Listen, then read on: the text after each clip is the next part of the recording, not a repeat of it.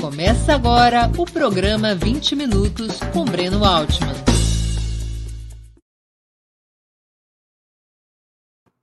Bom dia.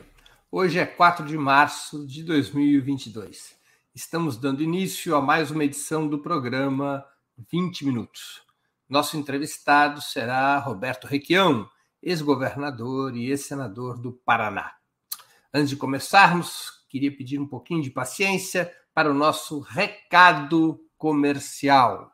Opera Mundi, como toda empresa independente, é sustentado principalmente pelo apoio de seus leitores e espectadores. Tua contribuição financeira, a contribuição financeira dos nossos leitores e espectadores é decisiva para a nossa manutenção e desenvolvimento, ainda mais em um ano tão decisivo e difícil como 2022. Há cinco formas possíveis de contribuição. A primeira delas, você pode se tornar assinante solidário de Opera Mundi em nosso site, com uma colaboração mensal permanente.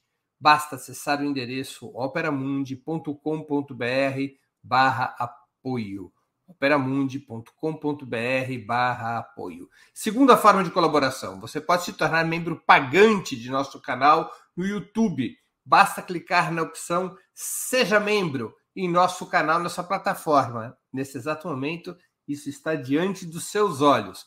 Clique em Seja Membro e escolha um valor que julgue adequado. Terceira forma de contribuição.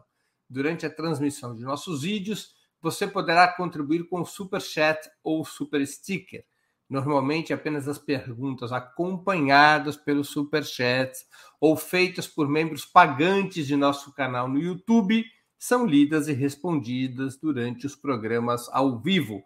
Quarta forma de colaboração. Se você estiver assistindo o programa depois da sua transmissão, nosso programa, nossos programas gravados, poderá contribuir com a ferramenta Valeu Demais, estipulando um valor de sua vontade e possibilidade. Quinta forma de contribuição.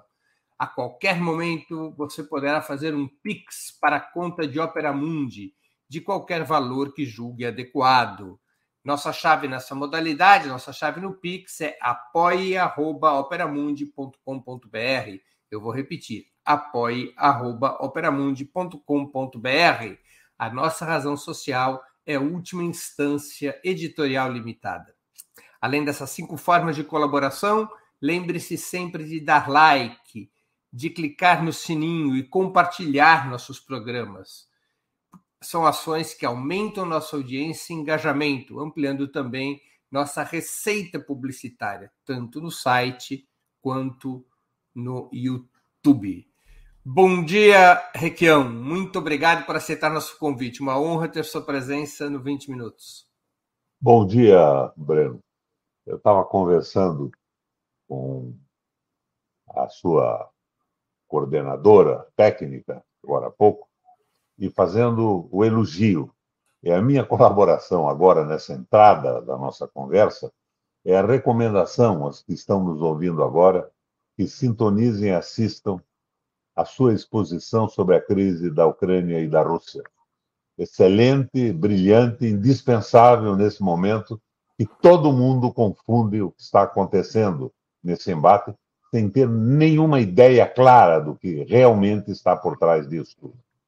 Valeu, fica aqui a minha recomendação. Obrigado, Requião, muito obrigado. Requião, uma pergunta específica e imediata, na cara. Você será candidato a governador do Paraná por qual partido? Você sabe que eu não tenho partido, né? Por isso você já me perguntou por qual. Eu serei candidato por um partido que não esteja apoiando a internacionalização da economia brasileira, a entrega das estatais, esta política de preços da Petrobras, o fim da soberania, o sacrifício da dignidade do trabalhador e de todas as prerrogativas conquistadas por décadas. Eu serei candidato a uma frente partidária. Eu estou visitando o Paraná com o PT, com o PDT, com o PCdoB, com o PSOL, com o companheiro da rede do PSB. E nós precisamos de uma legenda para isso. Eu não excluo nenhuma legenda, mas parece evidente para quem nos acompanha que nós estamos mais próximos dos companheiros da base do PT no Paraná. E eu, sem nenhuma sombra de dúvida, embora crítico, eu faço da crítica a minha tentativa de melhorar as propostas para esta eleição por parte do Lula, eu irei com o Lula nessa eleição, mesmo que eu tenha algumas restrições, alguns comportamentos do, do PT. Eu tenho reservas brutais em relação à Fundação Perseu Obama, que é a fundação que sucedeu a Perseu Abramo do PT. Mas é a saída, é a possibilidade de ganhar a eleição.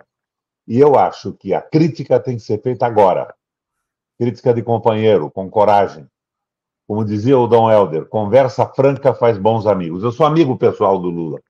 Mas se nós não fizermos a crítica agora, depois nós não vamos poder dizer mais nada quando entrarmos apenas na política compensatória, sacralizando definitivamente os avanços do capitalismo liberal no Brasil.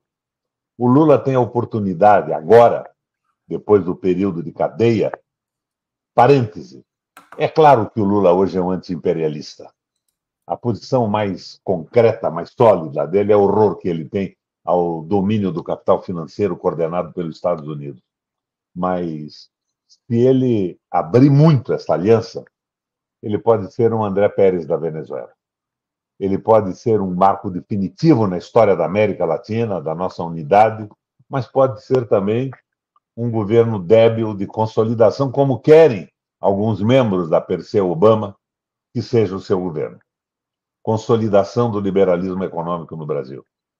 Então, eu sou candidato, mas estou muito mais preocupado, Breno, com a politização do Brasil. Se nós não tivermos um povo mais consciente e politizado, jamais nós teremos um governo progressista.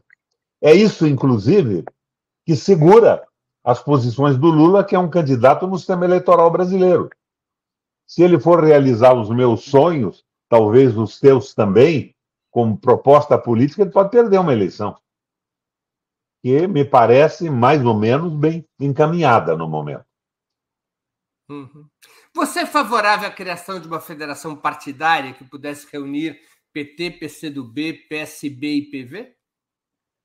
Nós já tivemos federações partidárias. O que era o meu MDB? Eu fui fundador do MDB.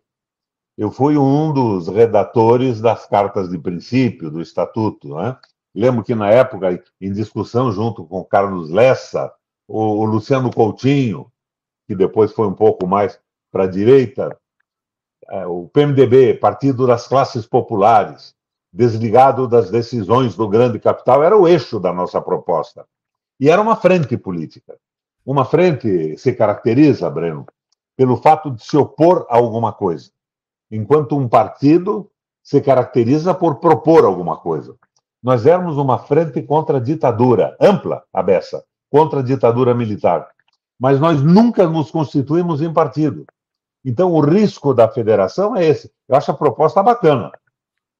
Reunir todo mundo, por exemplo, nessa federação com o PT, dá um pouco mais de consistência política, nacionalista, transformadora, progressista ao partido, é bacana.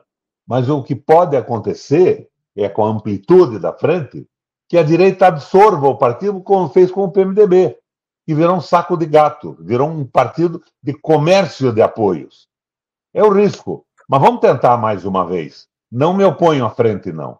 Embora a raiz da frente tenha sido o desespero pela sobrevivência de partidos que estavam desaparecendo, como o PCdoB, por exemplo, com quadros maravilhosos e outros nem tanto. É, Requião, com muita insistência, você tem dito que não basta enfrentar Bolsonaro e o bolsonarismo, mas também o modelo neoliberal. Você, você acha que essa visão de que a luta contra o neofascismo deve caminhar junto com o combate ao neoliberalismo ainda não está consolidada entre as forças de esquerda? Não, não. E, e eu acho que essa história do fascismo é uma ilusão. Existem pontos, grupamentos fascistas no Brasil, no Paraná, Santa Catarina, no Rio Grande do Sul. Mas eu, eu por exemplo, o que, que eu sou? Eu sou descendente de alemão, de italiano, de negro e de índio. Eu sou um brasileiro. Mas o lado, o lado alemão da minha família já teve, paralelamente à minha própria família, é, inclinações terríveis, indesculpáveis, fantásticas. Mas não existe isso. Esse, essa história do combate ao fascismo, que nos leva à visão de uma frente amplíssima, é a desculpa para fazer uma frente tão ampla que não mude mais nada. Que seja uma frente para viabilizar políticas compensatórias de consolidação dos avanços do liberalismo econômico.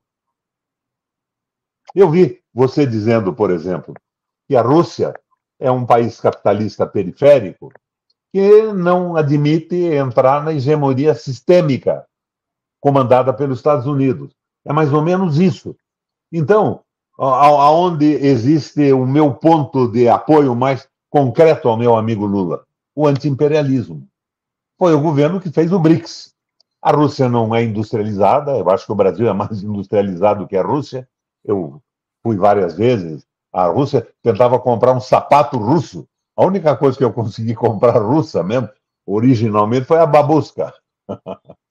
o boneco de madeira. Se ia procurar um sapato, tinha sapato brasileiro, inglês, francês, mas tem uma tecnologia militar avançadíssima, vive do petróleo, dos minérios, da exportação, e se associando à China, é uma barreira contra a hegemonia absoluta da unipolarização do mundo pelas mãos dos interesses geopolíticos norte-americanos. Isto me atrai no apoio absoluto à postura do Lula. Aprecio muito, para a irritação de muitos amigos petistas, a posição e a contribuição do Ciro nesse processo. Ele está questionando políticas nossas que foram erradas. Nós temos que admitir os erros, não para fazer confissões públicas, meia culpa, mas para não repeti-los. Eu ontem participei de um debate no fórum da Petrobras e um militante inteligente, com uma fluidez verbal fantástica, defendia com unhas e dentes o Gabriele foi o maior presidente da Petrobras da história do planeta Terra. Não é bem assim. 63,6% das ações da Petrobras estão no mercado. Estão no mercado porque o nosso governo não deixou que elas fossem estatizadas pelo Carlos Lessa, que era o presidente do BNDES, e queria comprá-las com direito, o dinheiro do BNDES para elas não irem para a Bolsa de Nova York. Manteiga, é, aquele cara de Santa Catarina, que era ministro da Indústria e Comércio, me lembro o nome dele, Meirelles, Palocci, impediram a compra, proibiram o BNDES de participar. 63,6% da Petrobras é privada.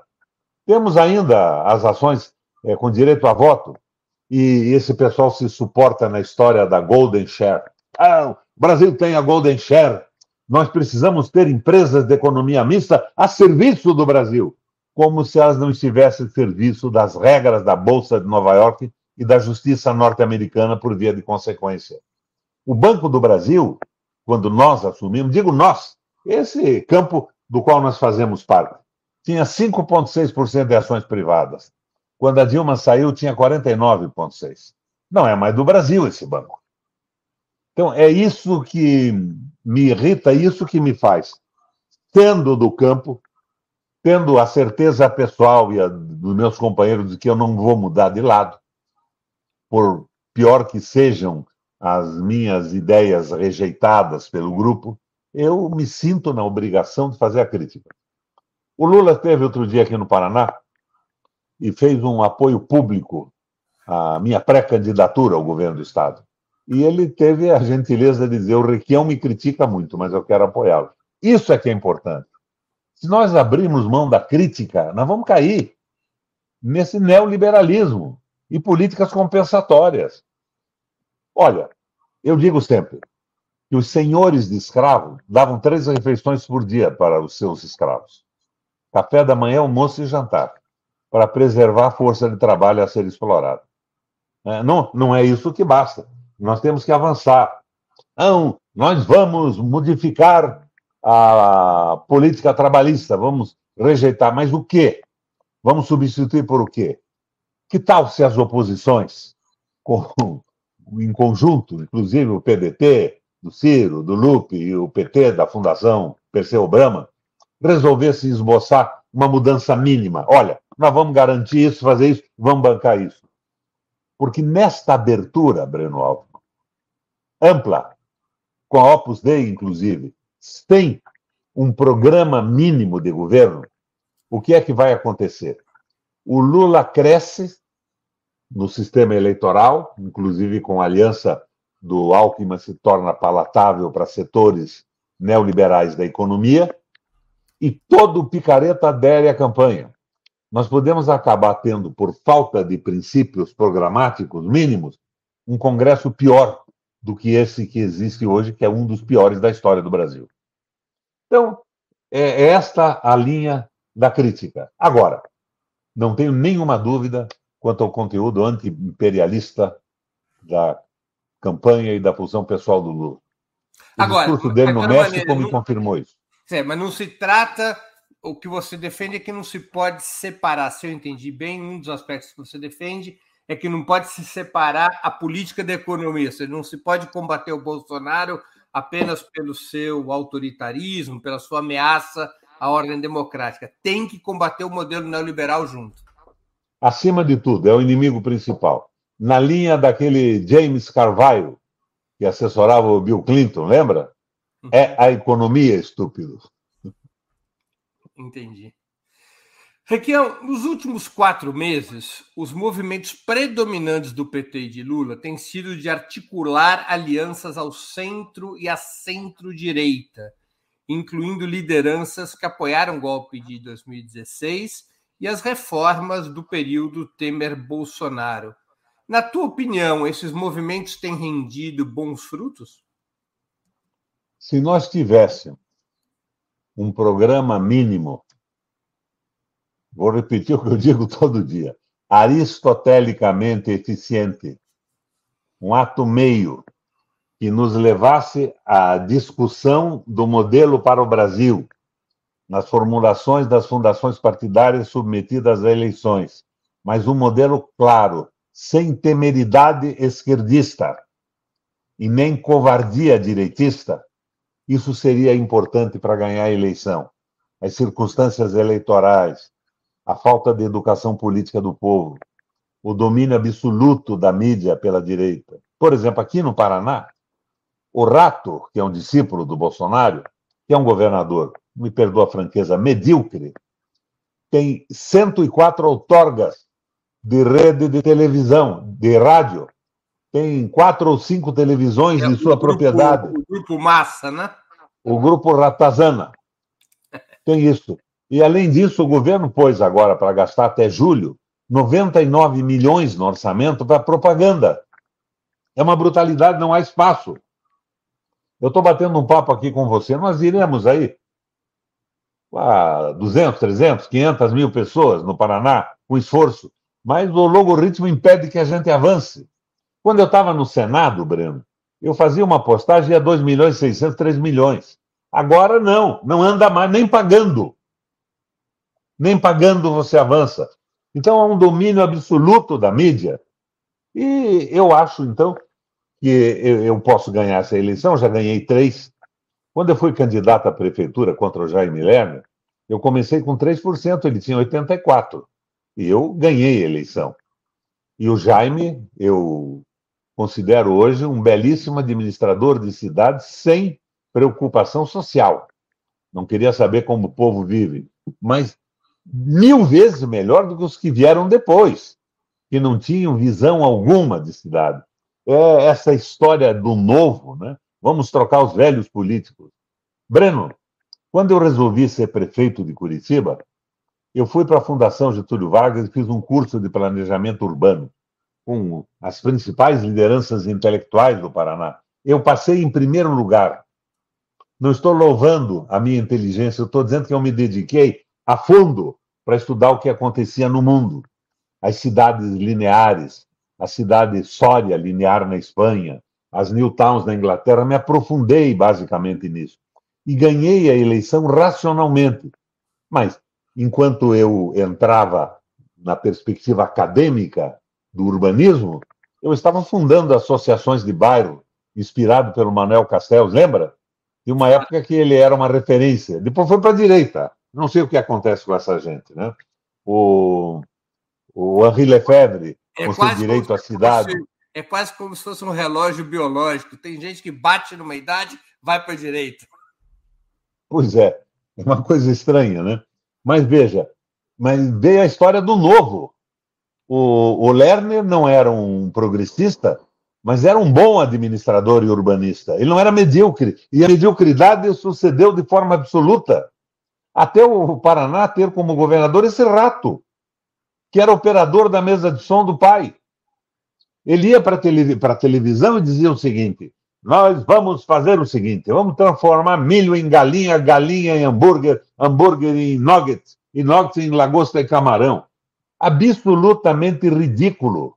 É um governo inapropriado, sem nenhuma condição ideológica e técnica. E é isso que está acontecendo. Agora, eu vejo que com essa história da aliança ampla, nós estamos indo para isso também. Eu não sou um adversário pessoal do Alckmin. Eu gosto dele pessoalmente, viu? Mas é Opus Dei. O que é que nós temos com isso? E daí vem o pessoal, temos que eleger deputados progressistas. Mas se nós não tivermos um programa mínimo, nós estamos sinalizando para a esbórnia política, para o vazio ideológico, econômico e programático. É a crítica que eu tenho feito. Você acha que essa aliança amplíssima pode até mesmo provocar algum dano eleitoral para o Lula e alguma possibilidade de colocar o Bolsonaro com um discurso antissistema? Eu acho que o que pode levantar o Bolsonaro, e está levantando agora pelas pesquisas que eu tenho acompanhado, é a despolitização do Brasil. E essa despolitização é extraordinariamente sensível a pequenos favores bolsa isso, bolsa aquilo, vale gás, vale isso, vale aquilo. E se essa eleição não for politizada, vai valer os pequenos favores. Por isso que eu estou insistindo, vamos insistir programaticamente, no mínimo, sem exagero, sem porra louquice, sem a porra louquice que eu vislumbro na sua cabeça olhando daqui e que está dentro da minha. A vontade e o desejo tem que se adaptar à realidade do Brasil. E essa realidade reclama uma posição à moda do Guerreiro Ramos, um governo de transição para a democracia. O Altman, eu vi você falar sobre o imperialismo russo do ponto de vista tradicional, histórico, e eu quero lembrar que eu, eu amanhã eu faço 81 anos, viu? Só parabéns. tenho mais 40 anos de vida útil. Estou fazendo um apelo às pessoas de mais de 60, que acham que se aposentam, que abandonam tudo, que utilize a sua experiência, a sua inteligência para motivar essa juventude também a mudanças consequentes e participem da vida política. Mas eu me lembro que, menino ainda, eu estava na rua gritando contra o Geisel. Fui preso dezenas de vezes pelos dopes da vida. Tive que sair do Brasil, como, aliás, todo mundo que fazia política decente mas o Gás era um nacionalista, sem sensibilidade social, era um nacionalista como é o Putin. O Geisel reforçou a Petrobras, a Vale do Rio Doce, criou a Escola de Engenharia do Exército, não é? Depois disso, depois de 1980, nós entramos na Guerra Fria e, de repente, temos um general heleno totalmente subordinado aos Estados Unidos. E o heleno, para mim, causa uma tristeza enorme porque eu considerava o Heleno uma espécie de irmão. O pai do Heleno, o Ari Oliveira, coronel do Exército, foi transferido para Curitiba e veio morar num casarão na frente da minha casa, num apartamento alugado ou cedido pelo meu pai.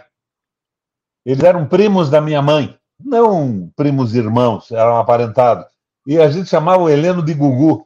E o pai dele era um cara porreta, extraordinário. Era um oficial nacionalista, se envolvia com a gente, nos iniciou na educação física, nos esportes. De tardezinha se dava o trabalho de sair conosco para ir comer um cachorro quente na cidade. Era o meu herói da juventude. Mas com 11 anos o Heleno voltou e, de repente, o Heleno se transforma nisso que a gente está vendo. Não é mais o filho do coronel Ari. Ele é o ajudante de ordens do Frota. O alter ego dele é esse. Então, a minha preocupação é essa.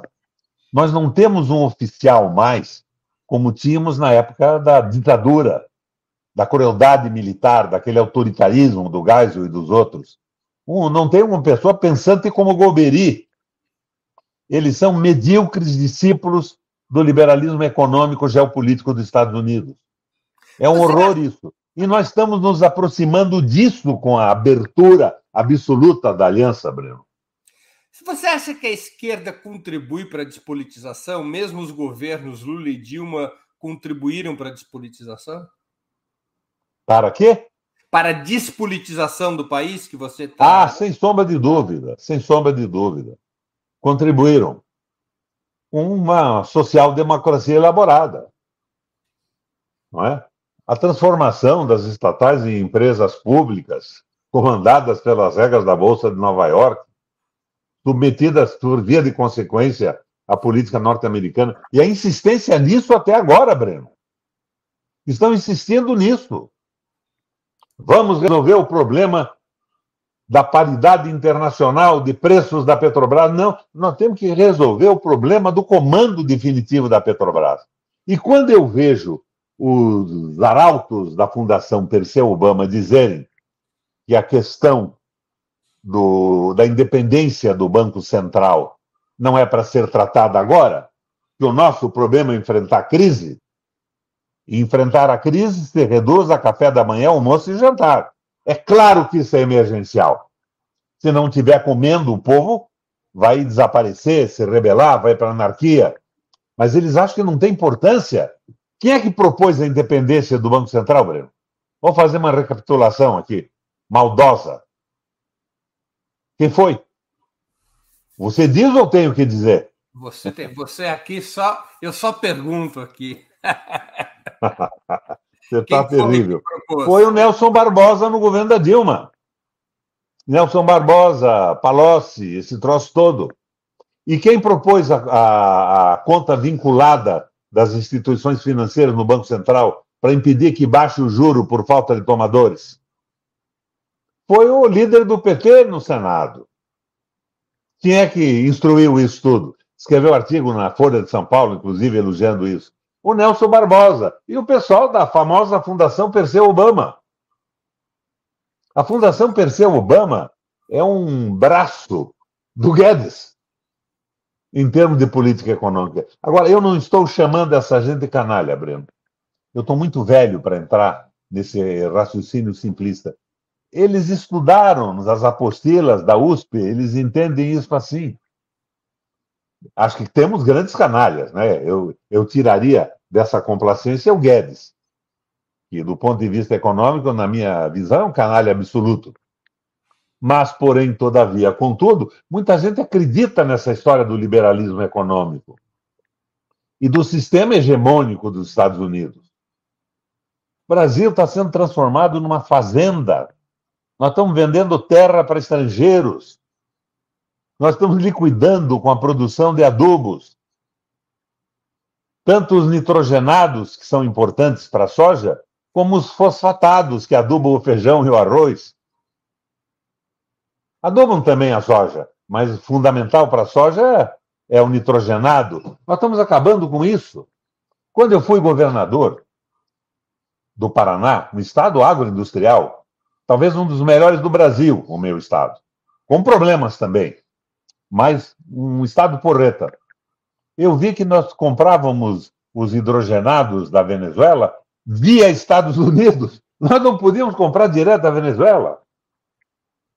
Daí eu liberei um atracadouro para navios venezuelanos para a gente poder comprar direto. Foi um escândalo. Tinha que ser pela mão dos Estados Unidos.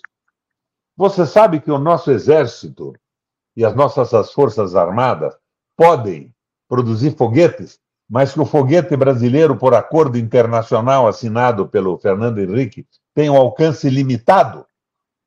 Agora, de repente está lá a Rússia, está desindustrializada, mas a sua tecnologia produziu foguetes hipersônicos, que não podem ser interceptados com a tecnologia no mundo hoje.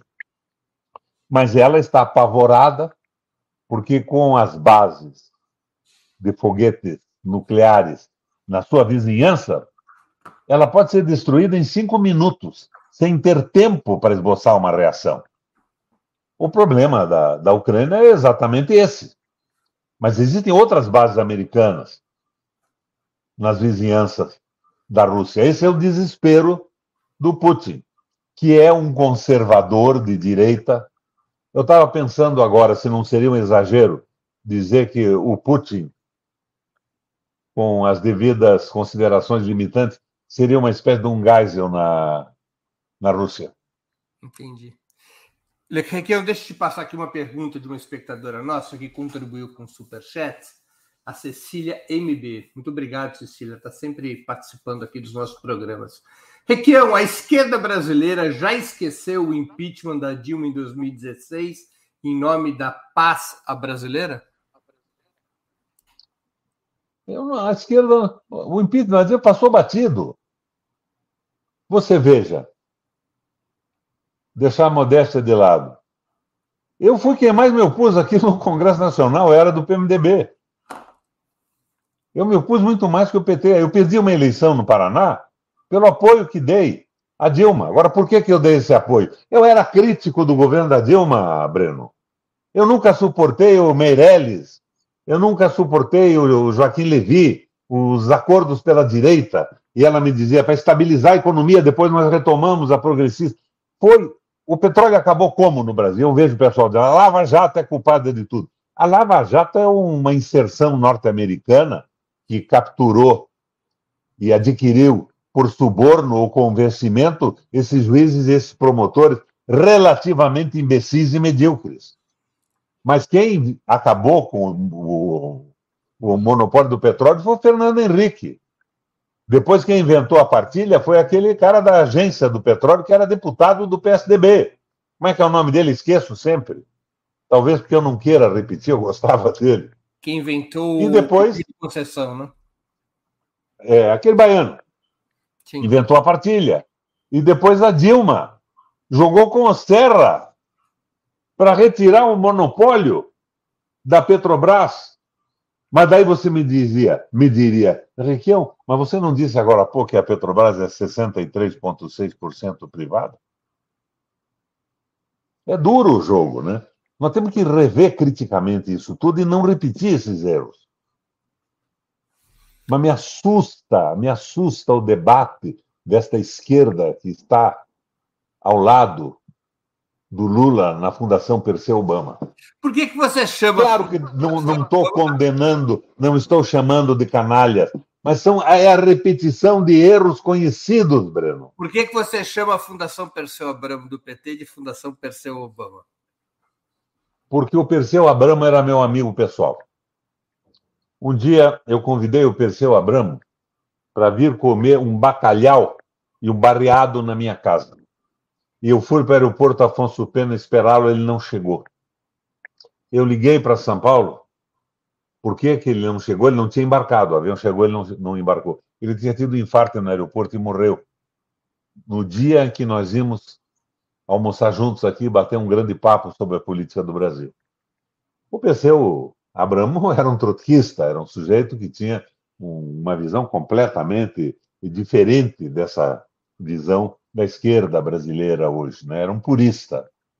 Não estou dizendo que era perfeito, mas a fundação hoje é a fundação está muito mais perto do Guedes e do Obama do que do Brasil nacionalista, progressista, independente, um projeto nacional progressista com sensibilidade social. Antes de continuarmos, eu gostaria de anunciar o 20 minutos de segunda-feira, 7 de março, às 11 horas outro convidado paranaense. Nossa convidada será Gleisi Hoffmann, deputada federal e presidenta nacional do Partido dos Trabalhadores. O tema: qual o plano do PT para 2022? Passado o carnaval, entramos na reta final para as eleições gerais desse ano. Nada melhor que uma conversa ampla para conhecermos melhor e entendermos o que propõe o PT, pela voz de sua principal dirigente. Aproveito também para pedir novamente que vocês contribuam financeiramente com o nosso projeto. Lembrem-se, há cinco formas de fazê-lo. A primeira é a assinatura solidária em nosso site, operamundi.com.br apoio, vou repetir, operamundi.com.br apoio. A segunda é se tornando membro pagante de nosso canal no YouTube agora mesmo, basta clicar em Seja Membro. A terceira é contribuindo com Super Chat ou Super Sticker. A quarta é através da ferramenta Valeu Demais, quando assistirem nossos programas gravados. A quinta é através do Pix. Nossa chave é apoie.operamundi.com.br. Repito, apoie.operamundi.com.br. Nossa razão social é última instância editorial limitada. Requião, qual o caminho e as medidas principais para mudar o modelo neoliberal? Qual deveria ser o programa mínimo que você tanto defende? Eu acho que hoje nós temos conhecimento e informação da, do orçamento funcional, né? da política de emissão de moedas dos Estados Unidos e da China aplicadas no seu crescimento, na tecnologia e tudo mais. Mas eu acho que nós não faremos nada no Brasil com o Banco Central na mão do capital financeiro. Nós temos que mexer nesta, nesse domínio absoluto do capital financeiro que tem que estar vinculado a um projeto nacional de desenvolvimento. E eu acho, concretamente, partindo do pressuposto que algum tempo atrás a Petrobras era responsável por 80% dos investimentos do Brasil, e nós temos que retomar a Petrobras. É impossível retomar a Petrobras. Eu vi o Gabriele dizendo isso outro dia. Eu fiquei horrorizado. Quem é esse cara? Não é possível. Já foi. Não, não foi. A Petrobras pode ser retomada, tem que ser retomada, senão nós não teremos uma alavanca de investimento. Veja os lucros da Petrobras esse ano, foram 104 bilhões de reais. A Vale do Rio Doce teve 133 bilhões de reais de lucro. Nós temos que retomar isso para o Brasil. Senão, nós vamos continuar com aquelas políticas compensatórias para dar um sanduíche no almoço para o povo não se rebelar e consolidando os avanços da privatização. E veja bem, eu não estou dizendo para você que nós temos que privatizar tudo. Tem setores da economia que nunca deviam ter sido privatizados, deixar na concorrência. Mas os estratégicos não podem ficar na mão do capital privado. Nós temos aqui no Paraná a Copel, fundada pelo Bento Munhoz da Rocha em 54. Uma empresa maravilhosa. Eu peguei a Copel em vias de ser vendida na Bolsa de Nova York. Quem não deixou a Copel ser vendida foi o Osama Bin Laden, que soltou a bomba nas Torres Gêmeas e não houve a sessão da Bolsa. Depois eu ganhei a eleição e recuperei a Copel ela tinha um prejuízo de 300 milhões por ano. Eu não sou mágico em finanças nem nada. Eu tirei os picaretas da Copel, fiz uma administração séria. No primeiro ano, o meu lucro foi 1 bilhão e 300 milhões. Eu congelei as tarifas de energia elétrica e de água no Brasil por oito anos, dois governos seguidos. E zerei é, a tarifa para as pessoas mais pobres tomarem um banho quente no inverno, uma criança estudar criei uma tarifa com 75% de desconto em irrigação noturna, porque a água é mais importante que os adubos e os agrotóxicos para a agricultura. A Copel se recuperou de forma fantástica. Eles estão vendendo a Copel para investidores da onde? De Dubai, da China, da Rússia, é, da, da, da Estados Unidos, da Itália. Gente que não sabe nem onde fica o Paraná. O que, que eles esperam, os investidores privados? Lucro. Eles não estão interessados no desenvolvimento da indústria, no emprego, na saúde do Brasil e, particularmente, nesse caso, do nosso Estado. O Rato está fazendo isso, comandado pela, pela linha do Guedes, com as nossas empresas. Nós estamos com tarifas absurdas. O lucro da nossa empresa de saneamento, depois de um período que nós ficamos sem água e sem investimento significativo da empresa, foi de 1 bilhão e 200 milhões de reais. Você percebe a boçalidade disso? Então, nós temos que cuidar de recuperar essas empresas a serviço do governo. Mas não me venham com essa história que uma empresa de economia mista, com 64% de acionistas privados, vai trabalhar para o Brasil.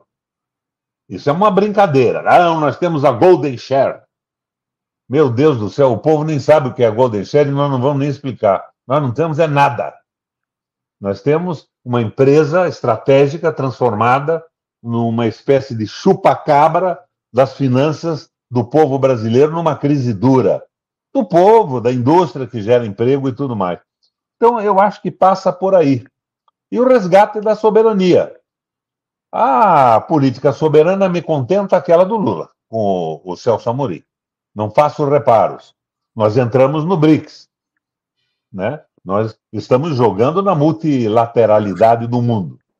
Breno, eu fui presidente, ou melhor, co-presidente da Eurolat, Parlamento Europeu Latino-Americano, nos últimos dois anos do meu mandato.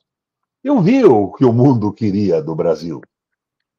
Eu lembro que numa reunião na Itália, o primeiro-ministro da Itália subiu na tribuna, eu presidi a reunião, eu acabei dando um esporro nele no meio da, do discurso, ele dizia o seguinte, vocês vejam só a China e a Rússia entrando na Venezuela, emprestando dinheiro. A Venezuela é nossa! Eu pedi uma parte para ele, disse: Eu quero me naturalizar italiano para ser dono da Venezuela também, como você.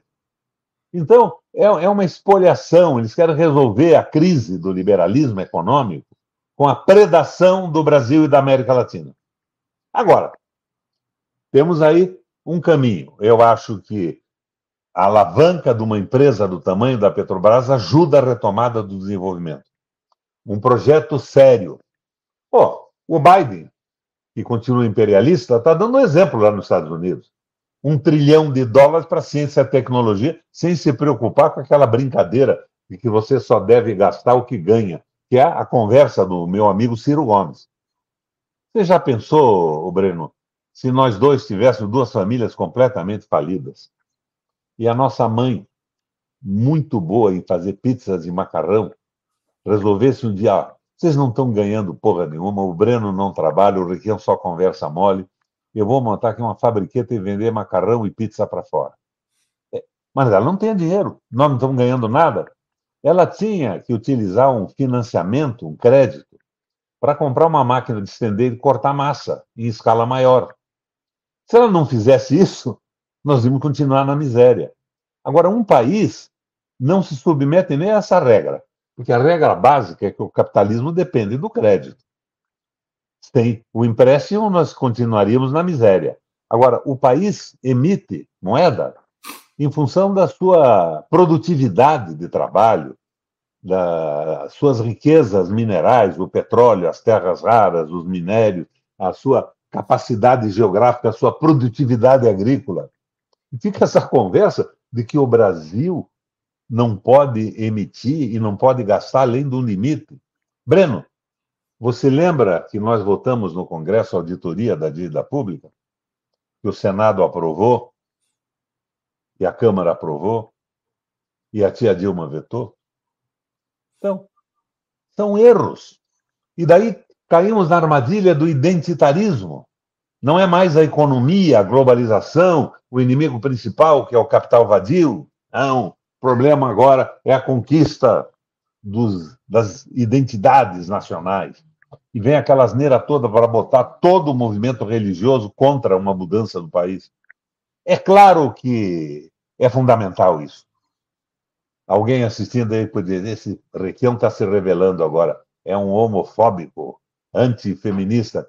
Eu sou o presidente de honra do LGTBS do Paraná, que nunca me incorporei a um discurso idiota, mas dei um exemplo nos três governos que exerci de como se deve tratar os movimentos com a dignidade que eles merecem, como pessoas que são. Sou presidente de honra do movimento, para muito orgulho meu. E para os mais irônicos, eu digo, sou presidente de honra, o Breno, mas não sou sócio-atleta, viu? Vai, cuidado para não ser cancelado, Requião. Requião. Eu acho que o Brasil tem mudado. Você vê o Rio Grande do Sul, é um exemplo de machismo no Brasil, o gaúcho. O Rio Grande do Sul tem o único governo em que até a primeira-dama faz a barba. É um troço extraordinário na evolução dos costumes. Requião, você aponta para um problema importantíssimo que é a desindustrialização do Brasil, a transformação do Brasil numa grande fazenda. De fato, parece que o ano de 2021 é, nós fecharemos com a indústria representando menos de 10% do nosso PIB, mais ou menos o número que o Brasil tinha em 1913. Como reverter essa desindustrialização que, em grande medida, é imposta de fora para dentro pelo sistema capitalista mundial? Como fez, por exemplo, a Coreia do Sul. Se lembra da política coreana com a indústria automobilística? Foram lá, Ford, Chevrolet e tudo mais, e eles disseram: queremos a verticalização, tudo fabricado aqui. De repente, uma diz: não, mas nós vamos fabricar essa peça na Argentina, essa outra na Yugoslávia. O, o generalzão disse: não, aqui não. Não. Então nós vamos fabricar fora e vamos importar automóvel pronto. Não. Meteu um imposto em cima da importação que inviabilizou tudo. Qual foi o resultado, Breno?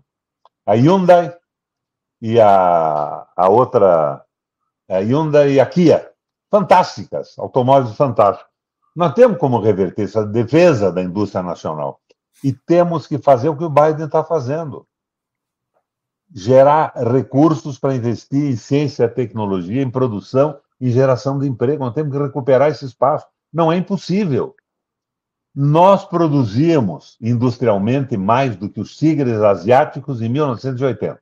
Pois eram os tigres? Tailândia, Malásia, Coreia do Sul e China. A nossa produção industrial era maior. Hoje nós não produzimos 10% do que eles produzem. 10% do que a China produz. Foi a Guerra Fria, depois de 80, onde começou a desnacionalização do Brasil. Nós podemos reverter isso como o mundo está revertendo.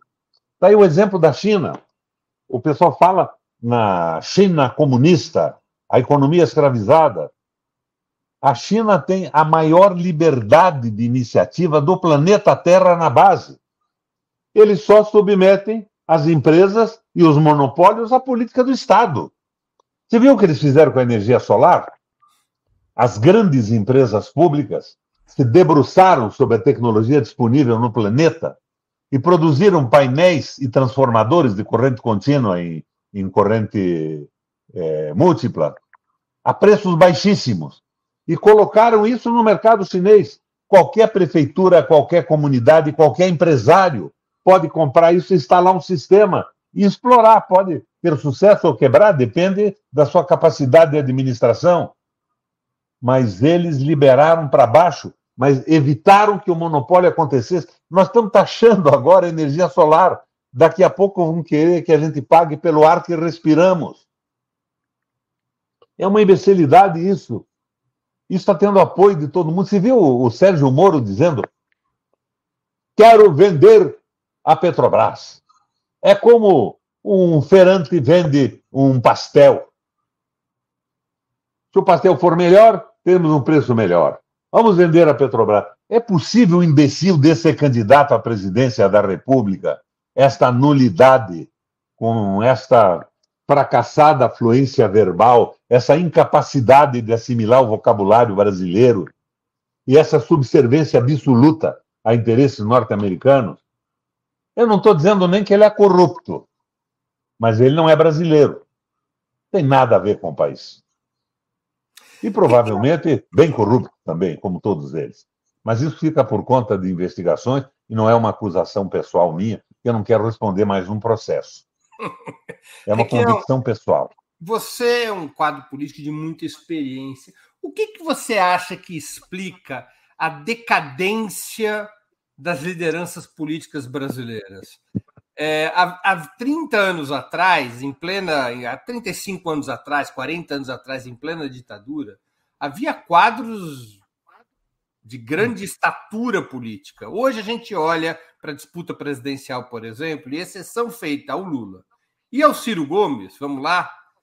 O resto é uma coisa muito estranha, né? Bolsonaro, Moro, Dória. O que, que aconteceu? O sistema o sistema político. A comercialização do sistema eleitoral. Os políticos são apresentados como produtos no mercado. a televisão brasileira, graças ao Congresso Nacional, ao Jucá, essa gente toda, deu espaço agora não para debates, como nós estamos fazendo aqui, sem nenhuma pretensão de sermos donos da verdade, mas estamos tentando colocar algumas dúvidas e dizer o que aprendemos com a nossa experiência. Eu, com 81 anos de vida, se imagina como vou ficar daqui a 40 anos, que bacana. Mas fazendo, fazendo política fundamentalmente. Mas eu diria a você que com a queda da União Soviética, o capitalismo resolveu ir para a revanche. O medo da União Soviética fez no, na Europa, no leste europeu, surgir a social-democracia. Né?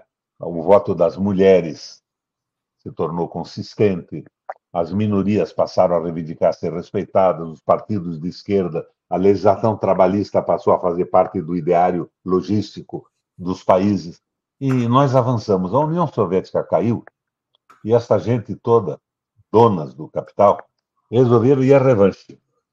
Vamos retomar o poder que nós perdemos para os movimentos sociais e para os partidos, para a solidariedade, para o amor, para a identidade com a população e os seus sofrimentos. Vamos recuperar agora o que perdemos. E se suportou num tripé, Breno. Em primeiro lugar, a precarização do governo nacional, com a valorização dos bancos centrais. Os governantes nacionais, qualquer que fosse o regime, passaram a ser instrumentos de dominação do capital na repressão das reivindicações populares e dos protestos diante de direitos perdidos. Segundo lugar, a precarização do parlamento, com a financiarização das campanhas. Os políticos, para se eleger, eram financiados por grupos econômicos e eleitos não tinham mais nenhum compromisso com o programa dos seus partidos ou com o discurso da campanha eleitoral. Estavam submetidos a seus financiadores. E, em terceiro lugar, a precarização do movimento sindical o fim da aposentadoria, o corte da sobrevivência econômica dos sindicatos. Isso acontece no Brasil. O que é a ponte para o futuro, se não, de certa forma, uma introdução medíocre desses interesses do capital financeiro vadio? Temer e tudo mais. Aliás, quero deixar aqui um protesto. Eu abri hoje a minha internet e os companheiros da esquerda batendo duro numa possível separação do Temer e da sua esposa. Vão a puta que pariu, que coisa medíocre, torpe, pobre, que pode existir ou nem existir. Não é por aí. Enquanto isso, está aí a venda da Eletrobras, as grandes questões nacionais avançando, estão se preocupando com o que o Carluxo faz se o Carluxo é um machão mesmo, ou se ele, como eu, é presidente do LGTBS do Rio de Janeiro, eu sou do Paraná. Que coisa mais ridícula, que pobreza de raciocínio. Daí você me pergunta como é que caiu a qualidade. Caiu por isso. A financiarização mandando em tudo. E nós temos que reagir quanto a isso. E você fez uma exposição belíssima, não do imperialismo, mas do sistema imperial do capital financeiro suportado nos Estados Unidos. Você conhece a história dos Estados Unidos, né? A briga de presidentes da República contra o Banco Central. O Roosevelt esperneando, perdendo a batalha. Os economistas iniciais, né? Estados Unidos se desenvolve rompendo com o domínio comercial da Inglaterra com o Tratado das Manufaturas. Aqueles três economistas célebres, não vou repetir o nome, talvez não lembre o nome inteiro dos três. Mas nós temos que voltar a isso nós temos, primeiro, ter uma visão nacional, mas uma visão nacional sem a estupidez autocrática dos militares. Nós não temos mais um Geisel, um Golbery, pensando o Brasil. São lacaios. Oficial brasileiro fazendo serviço de quarto e de garçom no Comando Americano do Sul. Um general brasileiro, que coisa mais ridícula o Rio Grande do Sul entregando aquela base de foguetes. Olha, do ponto de vista nacional, a longo prazo, não tem importância. Agora, do ponto de vista simbólico, na cabeça das pessoas, o que que o Dino tinha que entregar aquela porra e concordar com aquilo? Privatizando o gás e tudo mais. Onde é que nós estamos? Onde é que nós estamos pisando? O que é que falta para essa gente? Eles cederam às ideias liberais. Eles querem fazer parte do sistema. E é isso que nós temos que evitar. Como, o Breno? Fazendo o que nós estamos fazendo aqui, que nos critiquem. Nós não estaremos certos em tudo. Tem time, tem momentos para tomar algumas atitudes, outros não, mas nós não estamos nos omitindo nesse processo. O que, que temos que fazer com uma vitória do Lula? A reforma da mídia. A reforma dessa mídia vertical. Grupos são donos de tudo, dos jornais, das rádios. Eu vejo aqui no Paraná, nós não temos espaço algum mais. A ratarada dominou tudo. E o que não está dominado está pago com dinheiro público.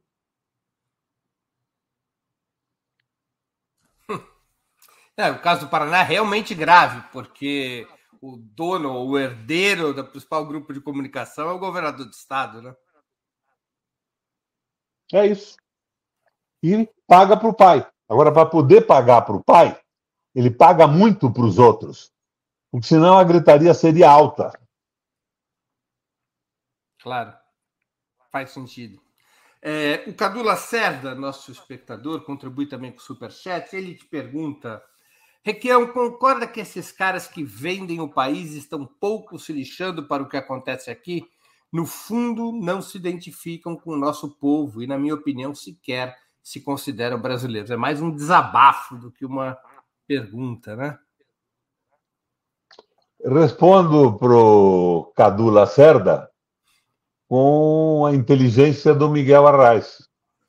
Eles não são mais brasileiros. As referências dele, inclusive de hospitais, de saúde, estão fora do Brasil. Lembra o Figueiredo que foi se tratar em Houston, quando nós tínhamos todas as condições de, de cuidar do Figueiredo aqui no Brasil? Em Eles Cleveland. ir para Miami. Ele dava entrevistas Hã? coletivas em Cleveland. Em Cleveland, é. Não era Houston, era Cleveland. É uma coisa absurda, eles não são brasileiros, não se identificam com o país, não têm empatia nenhuma, não têm solidariedade, não têm amor pelo povo são exploradores do livre mercado.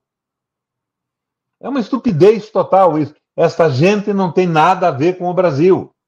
Olha, mulheres assaltando carros de lixo para dar de comer para a família, fazendo sopa de osso e assando pé de galinha, e não há uma indignação. E as pesquisas ainda dizem que o Bolsonaro liberou o Vale Gás agora e cresceu um pouco. Não é possível que seja assim. Eu quase que me dedico, em determinados momentos, a dizer alguns palavrões como o Ciro Gomes faz. Vão pra puta que pariu. Não é possível tal distanciamento, falta de amor, de identidade. E não entenderam ainda aquela frase célebre de um sujeito que foi ministro da Educação lá atrás, quando eu era estudante, que dizia o seguinte: O Brasil está se dividindo em dois grupos de pessoas: os que não comem e os que não dormem. Os que não comem porque não têm o que comer. E os que não dormem porque têm medo dos que não comem. É isso que nós estamos montando, minha gente. Essa falta de amor, de identidade, de solidariedade levará ao caos. Não tem outro caminho. E daí vem o quê? Não, daí vamos ter um governo que dê bolsa sanduíche, bolsa Coca-Cola, 50 reais por mês, o sujeito não morrer de fome. Não é por aí. A dignidade exige muito mais. Ah, nós vamos reverter parte da reforma trabalhista. Que parte? Por que, que nós não apresentamos isso já na campanha eleitoral? Ei, daí a, a contribuição do Ciro nessa discussão, Altman, é muito boa. Mas o Ciro defende a estabilidade macroeconômica, que é tudo que a banca quer. E faz aquela proposta ridícula, terrível, da capitalização da Previdência, que é o que desejam as bancas. E ele diz: não, não, são bancos públicos. Mas esquece de dizer que o Banco do Brasil já tem 49,6% de sócios privados, 40% na Bolsa de Nova York, ou mais que isso. Então, a gente tem que escapar dessas armadilhas. Mas a discussão é boa. A crise ucraniana, com a escalada expansionista dos Estados Unidos e da OTAN no leste europeu, respondida pela ação militar da Rússia contra a Ucrânia, indica um cenário mundial cada vez mais polarizado. Você continua a achar que a esquerda brasileira, ao menos suas correntes principais, continuam, mesmo num cenário desse tipo, a ser demasiadamente influenciadas pelo liberalismo ocidental? Sem sombra de dúvida. Pelo identitarismo. Né? Ah, o presidente da Polônia é um judeu, nada contra, eu devo ter na minha ascendência, eu sou Melo e Silva, Mel da Selva, Requião de Melo e Silva. Né? Provavelmente um convertido aí que a família veio para o Brasil lá atrás, na minha mescla de, de, de origens. Mas sou também descendente de negro e tenho orgulho danado dessa minha mescla brasileira. É um judeu ateu. E a provocação dele é uma coisa evidente. Agora, ninguém vai me dizer que eu sou a favor da invasão russa. Está matando civis, está matando soldados ucranianos e russos. Isso tinha que ser resolvido de outra maneira. Mas é evidente que nós temos que compreender que foi uma provocação do liberalismo norte-americano, do Biden. Você veja, o Zelensky está colocando sistemas antiaéreos no meio das cidades. No meio das cidades. Para tentar fazer o quê? Viabilizar a mortalidade brutal de civis para falar num genocídio. Esta é uma guerra que está muito além desse problema da Rússia. E a, a Rússia não pode ter ogivas nucleares na sua vizinhança. Porque, mesmo com a sua superioridade militar hoje, com foguetes hipersônicos, ela seria destruída antes de poder se defender. Pela proximidade, com velocidades grandes não iguais à dela. Então é isso que a gente tem que entender. Mas o que eu vejo é uma falta absoluta de informação, a desinformação da Globo. Por isso que eu quero, mais uma vez, louvar a sua intervenção no programa que você falou nisso. Né? Nós estamos sendo enganados. Tem uma parte da esquerda brasileira que defende a Rússia porque imagina que está defendendo o socialismo comunista que foi derrubado lá pelo, pelo Gorbachev na, na Glasnost e na Perestroika. Eles acham, não, a Rússia é de esquerda. A Rússia é um país capitalista, é, uma, é é o como se disse, é um capitalismo periférico, periférico, que se transforma numa resistência importante contra o sistêmico, a sistêmica dominação norte-americana, porque se alia com a China industrializada. Então, ela se opõe à dominação absoluta do comunismo no mundo. Eu acho que é uma briga contra o BRICS. É uma briga contra o BRICS. Mas a desinformação é total. Eu não estou defendendo o Putin, não. Mas, se você não entender que a Rússia que não tinha saída nisso aí. Falta anti-imperialismo à esquerda brasileira? Falta. Falta. A nossa esquerda virou uma esquerda identitária. Elas querem defender hoje o lesbianismo, elas querem dar mamadeira de piroca para as crianças, acho que isso é saudável. Elas... Você veja aqui em Curitiba, um vereador nosso que é um cara porreta, o Renato Freitas, Extraordinário sujeito, Breno. Vamos prestar atenção nesse rapaz. O pai dele estava preso na penitenciária, morreu na penitenciária. Ele era um aluno brilhante na escola, sem pai. Ele acabou saindo da escola, foi pedreiro, atendente de supermercado e tudo mais. Em determinado momento tomou consciência, retomou os estudos. Um sacrifício enorme. Sem pai e preto. Ele se formou em direito, fez doutorado e mestrado. Baita quadro. Eu até me identifico um pouco com ele na minha juventude, né? Aquela revolta com uma ausência de informação mais globalizada, mais militante. Ele faz um movimento contra de protesto contra a morte do, do, do rapaz lá do Rio de Janeiro, que foi assassinado, diga-se de passagem, por três pretos. A revolta era legítima, com um grupo de, de mulheres dos movimentos sociais e tudo mais. Agora, no fim, ele faz a asneira de entrar dentro da igreja com bandeiras e tudo mais. O que, que significa isso? Inconscientemente assumiu o risco de colocar a Igreja Católica contra os movimentos progressistas no Paraná, comprometer processo eleitoral e tudo mais. Daí o pessoal começa a louvar. Ele tinha razão. Não, não tinha. Não tinha razão. Fabricar adversário desnecessário é bobagem, é estupidez. Quando, da ditadura, o Breno, nós nos reuníamos dentro da igreja do Guadalupe, que ficava atrás da rodoviária velha, que nos foi cedida pela igreja. O Dom Fedalto não era um progressista, mas cedeu para os movimentos sociais. Era lá que nós nos reuníamos e nos organizávamos. Tivesse pedido para a Cúria, ou para o padre, que é um jesuíta, portanto, mais progressista normalmente que os outros, ele teria participado da missa. Foi um erro. O Lula chegou aqui e agiu com sabedoria. Esse menino tem que pedir primeiro desculpa ao PT. Sendo vereador do PT, ele comprometeu o partido nessa agressão à igreja. Depois a Curitiba. E a sociedade inteira pela besteira que fez. Mas ficam louvando o erro. O erro tem que ser reconhecido para não ser repetido. Sem cabimento algum. Agora, querem caçar o menino da Câmara Municipal. É uma estupidez maior ou igual à estupidez dele de invadir a igreja com cartazes e fazer discurso, gritar lá dentro. Desnecessário. Agora, eu poderia dizer a você, mas a igreja é um espaço aberto, qualquer pessoa podia entrar e tal. Não, mas você tem que ver a circunstância, a agressão, a, a visão da, da, dos católicos do Paraná inteiro e a desnecessidade de provocar um conflito com o catolicismo paranaense. Então é mais ou menos por aí.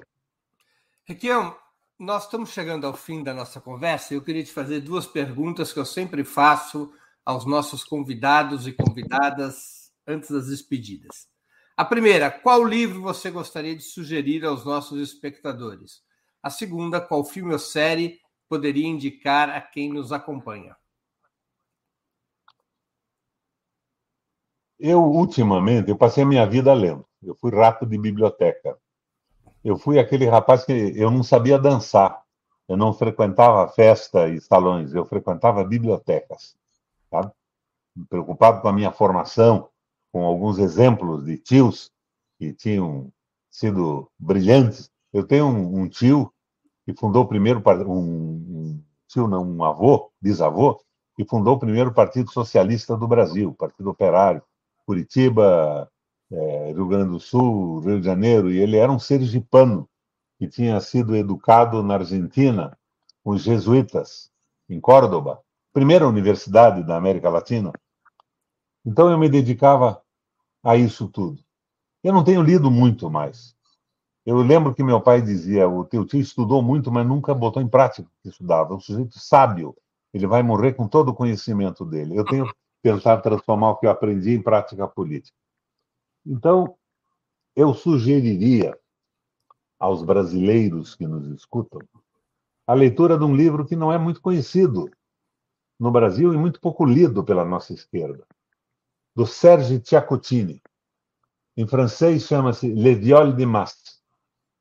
É uma análise do Ciaccottini sob o ponto de vista skinneriano ou pauloviano. Beleza, beleza, é esse mesmo a mistificação das massas pela propaganda política. Traduzido por quem, Breno? Pelo Miguel Arraes para o português. Eu acho esse livro indispensável. Eu séries televisivas, eu não assisto televisão. Eu me distraio com as séries, mas não vou recomendar nenhuma delas. Eu às vezes passo o tempo vendo essas séries policiais americanas, é, bem interessantes, mas do ponto de vista ideológico, tudo não, não levam a, a lugar algum. Vejo nelas, por exemplo, uma reiterada tentativa de se opor ao racismo, não é? as séries americanas colocando os pretos como juízes, promotores, pessoas interessantes, inteligentes, importantes que realmente são. Eu assisto algumas delas. A, a Laila me falou que se ia me pedir também. É, era isso, né? E a, um filme. Eu vou para a minha juventude. O filme que mais me impressionou na vida em preto e branco. No momento que eu dei uma descansada na leitura e fui assistir na biblioteca, biblioteca pública Os Sete Samurais do Akira Kurosawa. Fantástico o filme. Simplesmente maravilhoso. Para quem gosta de cinema, fica a minha recomendação. Um dos grandes clássicos da história do cinema. Requião, eu queria te agradecer muito pelo teu tempo e por essa conversa sumamente interessante e esclarecedora. Muito obrigado por ter aceito o nosso convite. Breno, você não está disputando a eleição, eu estou. Mas para mim o mais importante hoje é debater as questões nacionais e internacionais para viabilizar a politização do Brasil. Nós só teremos um governo progressista de verdade quando tivermos um eleitorado capaz de discernir o que é o grande projeto nacional, com a nossa identidade, solidariedade com o nosso povo, e o que é a picaretagem dos grupos econômicos. Então, para mim, vale mais o tempo que eu estou usando para conversar com você e com vários outros blogs do Brasil do que o próprio processo eleitoral. Mas avisa aí para o. A Veja publicou uma pesquisa que eu tenho 19%, o Rato tem 52%, de uma pesquisadora que chama-se Pesquisadora é, Traíra. Eu só quero lembrar uma coisa: quando eu fui candidato a prefeito em Curitiba, o Lerner era o ídolo da direita nacional. Eu tinha 3% nas pesquisas. O Lerner tinha 84%. Eu vou ganhar essa eleição para consertar o Paraná. Não é possível tanta mediocridade tanto erro na administração do Estado bacana como nós. E de servir de âncora para um governo progressista também do nosso presidente da República. Seria uma ilusão imaginar que nós faríamos coisas fantásticas sem o apoio do governo federal. A coisa tem que ir casada mas eu estou aí, criticamente estimulando a nossa candidatura principal da esquerda, sem subestimar a colaboração do Ciro Gomes, a uma posição mais clara, mais definida a favor do Brasil. Um programinha razoável, sem temeridades e sem a covardia de uma aliança que, na verdade, é uma rendição à extrema-direita. Um abraço, Breno. Obrigado um abraço. pelo convite. Muito obrigado, Muito obrigado. Também agradeço a todos e todas que assistiram esse programa, em especial aqueles que puderam fazer contribuições financeiras ao nosso site e ao canal do Opera Mundi no YouTube. Sem vocês, nosso trabalho não seria possível e não faria sentido. Um grande abraço a todos e a todas e um bom final de semana. Para assistir novamente esse programa e a outras edições dos programas 20 Minutos, se inscreva no canal do Opera Mundi no YouTube. Curta e compartilhe nossos vídeos, deixe seus comentários. O jornalismo de Opera Mundi é mantido com o seu apoio. Faça uma assinatura solidária em www.operamundi.com.br. Com um pequeno valor mensal, você nos ajuda no desenvolvimento de um jornalismo independente e de qualidade. Obrigado pela audiência e até a próxima.